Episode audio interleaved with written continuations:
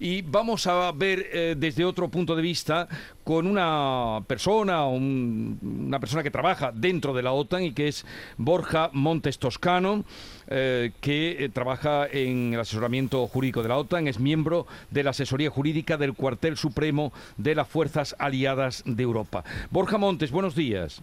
Hola, muy buenos días, encantado. igualmente por nuestra parte. Además, usted es andaluz, ¿no? Sí, andaluz, nacido en Sevilla, criado en la provincia de Cádiz, pero vamos, mi vida se ha ligado básicamente entre las provincias de Sevilla y Cádiz. Eh, conozco Andalucía de palma a palma. Eh, ¿Cuánto tiempo lleva usted trabajando en la OTAN? Pues llevo eh, un total de seis años. empecé haciendo mis prácticas aquí en el cuartel general supremo del mando aliado en Europa y desde entonces he estado aquí trabajando y bueno, sinceramente la experiencia ha sido bastante enriquecedora, aunque todo un reto personal y profesional al mismo tiempo. Eh, ¿Cuáles son las principales amenazas a las que se enfrenta la OTAN? Hemos de partir de la base de que vivimos ante una creciente inestabilidad en la que, bueno, la era de la competencia estratégica y las amenazas al orden internacional basado en el Estado de Derecho están más presentes que nunca. Y en esta última década, obviamente, el entorno de la seguridad global ha cambiado considerablemente. Es más, eh, si queremos saber amenazas específicas eh, a las que se enfrenta la OTAN, podríamos mencionar, por supuesto, la proliferación de armas de destrucción masiva, las guerras híbridas, la lucha contra el terrorismo y las tecnologías emergentes y disruptivas. Eh, y sobre todo, mm, aparte de las que acabo de mencionar, por supuesto, el empleo de nuevas tácticas no, convencionales son las que verdaderamente preocupan a los aliados, ya que eh, si no se tiene la suficiente resiliencia y preparación para hacer frente a esas nuevas tácticas eh, convencionales, nos encontramos ante un problema verdaderamente serio, porque aquí tus adversarios podrían ganar algún tipo de competencia estratégica frente a ti. Así que podríamos decir que, en primer lugar, esas son las amenazas principales a las que hace frente la OTAN, por supuesto. A ver, eh, algo importante, porque estamos hablando mucho de esta cumbre de Madrid. ¿Qué es lo que se va a decidir en esta cumbre de la OTAN en Madrid?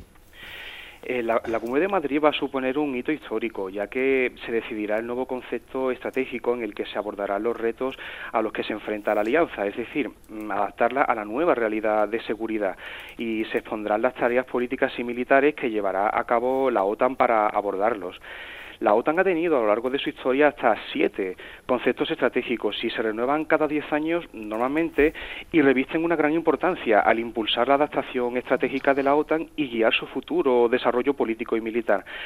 Por otro lado, es eh, una cumbre importante porque se establecerá un enfoque conjunto de todos los aliados respecto a Rusia y por primera vez también se abordarán los retos que plantea China. Y en último lugar, por supuesto, la Alianza Atlántica va a reformar de, o sea, va a reforzar, perdón, de forma significativa su capacidad de defensa y disuasión, incluyendo el aumento de nuestra presencia en el flanco este de Europa, con más tropas, mayor predisposición, así como un equipamiento más eh, posicionado y por supuesto, en último lugar, reforzar el vínculo transatlántico entre América del Norte y Europa, que sigue siendo la base de nuestra seguridad compartida. Eh, por cierto, ¿a usted le ha tocado venir eh, como miembro de, la OTAN, venir a Madrid a la cumbre o, o está en Bruselas? No, no, me encuentro actualmente en el cuartel general supremo del mando aliado en Europa, aquí En, la localidad de Monse. Más bien, la cumbre que tiene lugar en Madrid es de carácter político, no es de carácter militar, eh, que es donde yo me encuentro actualmente trabajando. Nosotros aquí en la parte militar, una vez que eh, los políticos, es decir, los Estados miembros de la OTAN, decidan eh, el camino a seguir, decidan el concepto estratégico, nosotros seremos los que tomaremos el testigo y pondremos en práctica todas estas cuestiones a través de nuestro comandante supremo aliado. Sí, sí. O sea, lo que, decidan, lo que decidan aquí los líderes, ellos vienen a firmar y luego ustedes tienen que poner en marcha lo, firmado aquí, ¿no? Mm, más que firmar, eh, yo diría que eh, lo que se está planteando en Madrid estos días es eh, discusión de cuestiones de seguridad importantes. Ayer vimos cómo Turquía, por ejemplo, daba vía libre a la posible adhesión de Finlandia y de Suecia.